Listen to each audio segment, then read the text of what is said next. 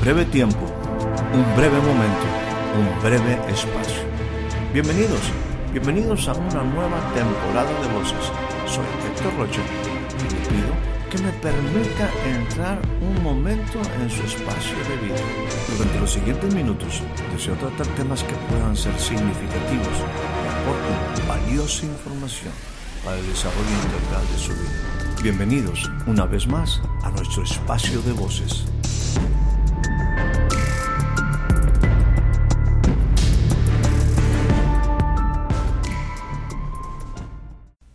Le doy a usted la más cordial bienvenida a este nuevo breve espacio de voces. El día de hoy estaremos considerando como una escritura central, una, un versículo que se encuentra en la denominada parábola del hijo pródigo, que para mí lo correcto sería decir la parábola de un padre de familia y sus dos hijos. La Biblia me dice así en el capítulo número 15 del Evangelio según San Lucas en su versículo 31, tomando específicamente este versículo como central. Dice de esta manera, y él, el padre, le dijo, Hijo mío, tú siempre has estado conmigo y todo lo mío es tuyo. Tomando esto como una referencia, quisiera centrarme en esta importante declaración que el padre hace a ese hijo mayor, ese que se enfadó, ese que se molestó cuando su hermano menor había regresado y el padre había hecho gran fiesta. Antes de entrar directamente en este pasaje, quisiera considerar dos parábolas más a fin de tomar de, de ellas un par de cosas que me parecen relevantes para poder enfocarnos posteriormente a este versículo que vuelvo a leer. El padre le dijo, Hijo mío, tú siempre has estado conmigo y todo lo mío es tuyo.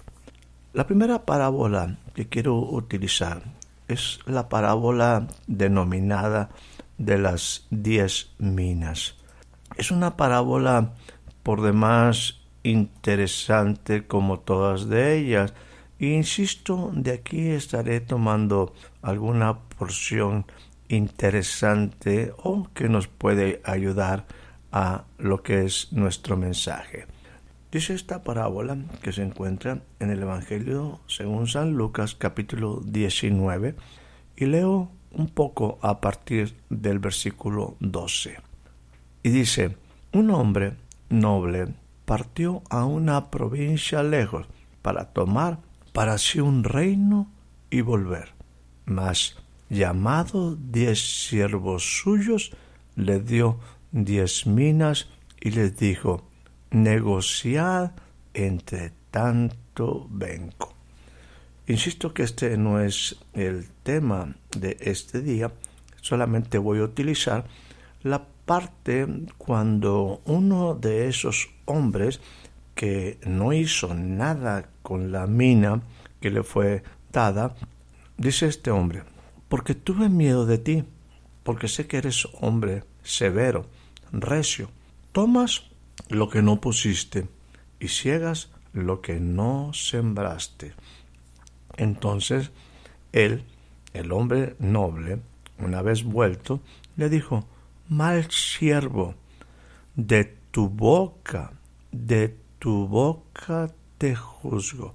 O sea, de lo que estás diciendo con tu boca te juzgo.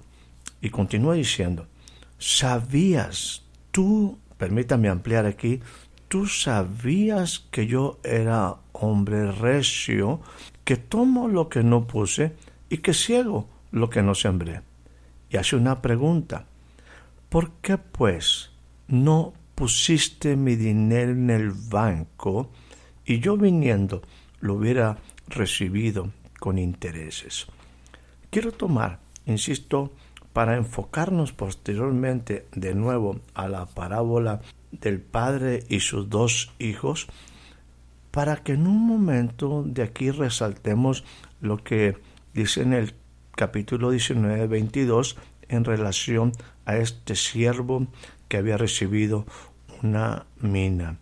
El hombre rico dice acerca de ese hombre, mal siervo, de tu boca te juzgo. En otras palabras, lo que estás hablando es lo que yo estoy juzgando, evaluando. Estoy tomando muy en cuenta lo que tú estás diciendo. Y dice, si tú sabías que yo era hombre recio. Aquí la primera pregunta que posteriormente estaremos analizando o aplicando a, la primera parábola es, ¿sabías que yo era? Aquí es clave entender en nuestra relación con el Padre qué conocemos en verdad del Padre. ¿Qué, ¿Qué, estamos seguros que es el corazón del Padre? En el caso de la parábola del padre con sus dos hijos, ¿qué es lo que el hijo mayor sabía acerca del padre? Las palabras cuando él reclama o muestra su inconformidad por lo que el padre está haciendo es ¿qué sabes del corazón del padre? Tengamos cuidado cuando hablamos acerca del padre Aquí hay una pregunta en esta parábola de las diez minas. Si tú sabes cómo soy, ¿por qué pues no pusiste mi dinero en el banco? Siendo muy específicos en esta parábola, lo que debía haber hecho este hombre era poner a trabajar el dinero para que al momento de que el hombre noble volviera, lo hubiera recibido al menos con intereses. Lo que estoy diciendo es que cuando yo conozco, cuando yo sé, cuando yo pretendo conocer el corazón de aquel al cual yo sirvo o aquel con el cual tengo una relación, es importante que yo en verdad conozca quién es la persona a la que estoy sirviendo. Permítame ahora utilizar otra parábola. En este caso es los obreros de la viña. Esta la encontramos en el capítulo número 20 del Evangelio según San Mateo. Y leo a partir del versículo 10. Y viniendo también los primeros, pensaron que habían de recibir más, pero también ellos recibieron cada uno un denario. Versículo 11. Y tomándolo, murmuraban contra el padre de familia diciendo, estos postreros que tú contrataste al final del día, estoy ampliando, solo han trabajado una hora y los has hecho iguales a nosotros, que hemos llevado la carga y el calor del día. Y él, respondiéndole, dijo a uno de ellos, Amigo, no te estoy haciendo un agravio.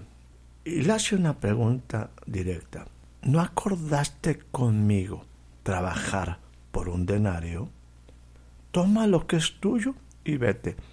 Mas si yo quiero dar a este postero como a ti, dice en el versículo 15, y recuerde que estamos leyendo el Evangelio según San Lucas, capítulo 19.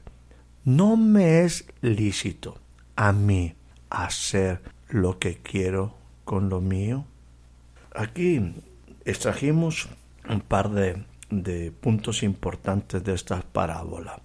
En la de las diez minas, la pregunta, tú sabías mi carácter, tú conoces que yo era un hombre recio, haciendo referencia a ese hombre, un noble y que había partido y que volvía. Tú conoces quién era yo. ¿Y por qué entonces si conoces cómo soy yo, no pusiste mi dinero en el banco para que produjera intereses. Y la verdad sería, en verdad, tú me conoces. Tenemos aquí una aplicación específica para nosotros y también en función a esa parábola de el padre y sus hijos y particularmente en la relación del hijo mayor con su padre. Si yo utilizo estas dos parábolas, puedo deducir un par de cosas que me parecen importantes para ti y para mí. Primero, en verdad, ¿cuál es nuestro concepto del Padre? En el caso del hombre de las minas, decía, tú eres un hombre severo, eres un hombre estricto. ¿Cuál es tu concepto? ¿Cuál es mi concepto acerca del Padre, del carácter del Padre? Cuando yo conozco su carácter, sé actuar en consecuencia, sé lo que Él espera de mí. Déjeme decirle que en ningún momento en la escritura, en la parábola, se nos hace referencia al carácter de ese hombre noble. No hay ninguna referencia. El que dice que es estricto, el que dice que es severo, es el hombre que está en relación con él. Por lo que es muy importante aquí entender que nuestra acción, que nuestras decisiones, que nuestras respuestas en la relación de una responsabilidad con el Padre es en función a mi percepción de su carácter. Si yo también ahora me voy a la segunda parábola y, veo cómo esos obreros de la viña empiezan a murmurar contra el padre de familia y decir, bueno, ¿por qué a ellos les das lo mismo que a nosotros si nosotros trabajamos? La pregunta primero hacia ellos es, a ver, ¿en cuánto tú y yo convenimos que ibas a trabajar? Bueno, y si yo le quiero dar al otro que llega más tarde, al otro que no hizo lo mismo que tú, yo estoy bien consciente, la verdad es que yo soy dueño, amigo, como lo dijo muy claramente, no te hago agravio. Entiende, tú y yo concertamos, tú y yo acordamos, tú estableciste un compromiso conmigo y yo contigo por un denario. A mí me es lícito hacer lo que yo quiero con lo mío. Aquí me gustaría volver a nuestra cita inicial. Cuando en Lucas 15:31 el Padre, después de que entró en ese proceso hasta de convencer al Hijo para que entrara a la casa, dice la Escritura que el Padre le rogaba que entrara por causa de que él había decidido hacer una fiesta por su hermano. Y le dice, Hijo mío, tú siempre has estado conmigo y todo lo mío es tuyo. Aquí quisiera concentrar un poco los pensamientos de las dos parábolas anteriores. Entendamos lo siguiente, debemos de conocer el corazón del Padre. El concepto que yo pudiera tener de Él pudiera ser muy diferente de lo que realmente es su carácter. O sea, esto es en función a lo que yo percibo. No quiere decir que el Padre o sea estricto, a lo mejor es justo, a lo mejor es amoroso, a lo mejor es noble de carácter. Y yo, sin embargo, en mi relación estoy percibiendo que Él es muy duro, muy estricto, muy severo, muy recio en sus acciones. Yo tengo que actuar y por eso es sumamente importante que yo descubra el corazón del Padre. También se utilizó la segunda parábola en el caso de los hombres de la viña, le dice, si yo quiero hacer con lo mío lo que yo quiera, la verdad a ti qué. Y lo digo con respeto a ese hijo mayor si él quiso, si él decidió a favor de su hijo menor, tomó una decisión, es una responsabilidad de él y yo debo de evitar murmurar y yo debo de evitar el cuestionar lo que el padre hace y mucho menos Y permíteme expresarlo de esta manera. Y mucho menos tengo el derecho de dudar, de murmurar, de cuestionar las decisiones del Padre si no, si no conozco su corazón. Él puede hacer con lo que es de Él lo que Él quiera. Ahora, ese hijo siempre ha estado con Él. Es importante que tú y yo aprovechemos en conocer el corazón del Padre cuando estamos con Él. Pero la segunda cosa que me dice en este versículo de Lucas 15:31 es, todo lo mío es tuyo. Importante esas palabras que ahora está escuchando este hijo mayor. Sí, hijo, todo lo mío es tuyo. Y aquí yo quisiera invitarte y darle una aplicación a esto en nuestra relación con el Padre. ¿Qué debo descubrir en mi caminar con el Padre? En esas cosas que Él dice, que todas las cosas de Él nos pertenecen. Quisiera que tú y yo nos ubicáramos en la posición del Hijo Mayor, en estas palabras que están saliendo del corazón del Padre, diciendo, yo reconozco que tú has estado conmigo. Déjame decirte, todas mis cosas son tuyas.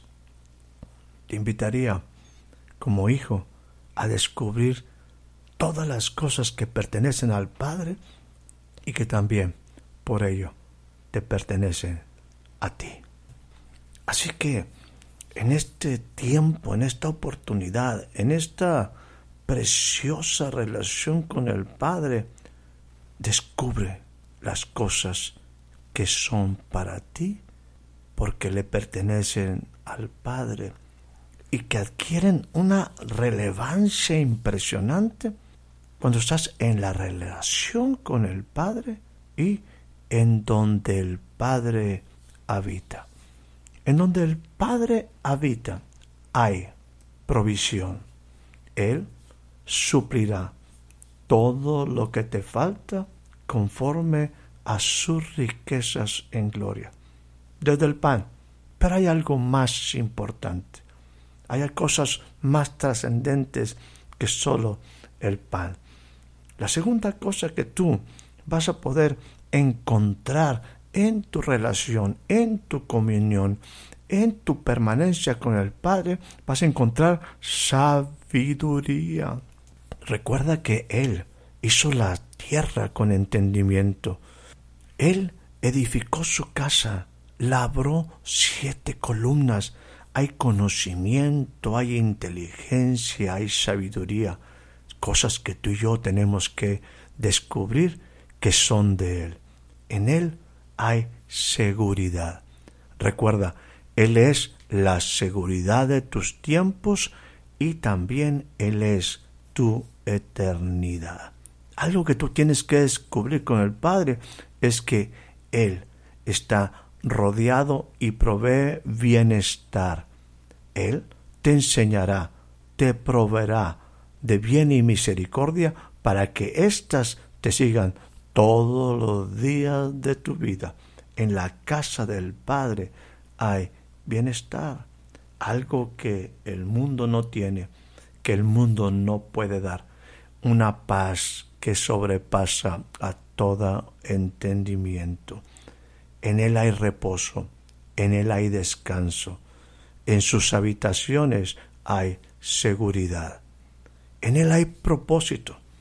Él te hace partir partícipe de su vida, de sus propósitos eternos. Es involucrarnos, no es solamente trabajar por trabajar, es involucrarte, hacerte partícipe de su naturaleza y de su propósito. Y todo esto viene a desarrollar una vida trascendente. Acuérdate, Él edifica en fidelidad, en justicia, en verdad y en libertad.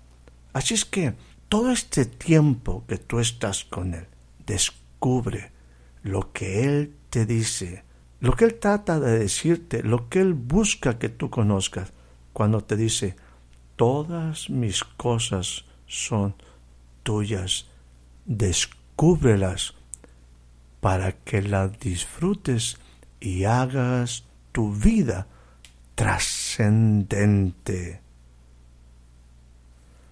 Que tengas una excelente noche, una excelente tarde, un excelente día. Espero haya disfrutado de este breve espacio de voces. Soy Héctor Rocha. Hasta la próxima.